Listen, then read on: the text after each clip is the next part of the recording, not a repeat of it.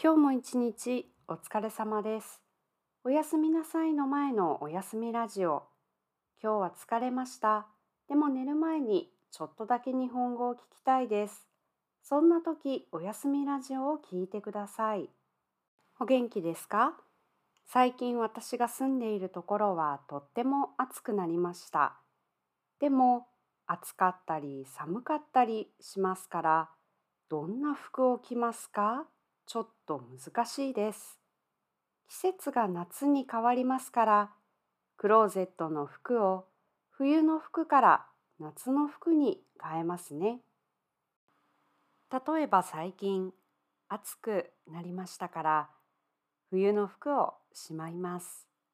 そして夏の服を出します。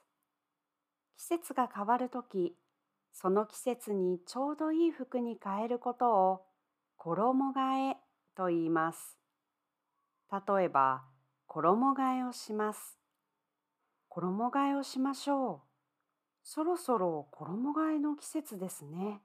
のように使います。衣替えは暑くなる前の6月の初めと寒くなる前の10月の初め、1年に2回する人が多いようです。洗濯したり、コートをクリーニングに出したり、忙しくなります。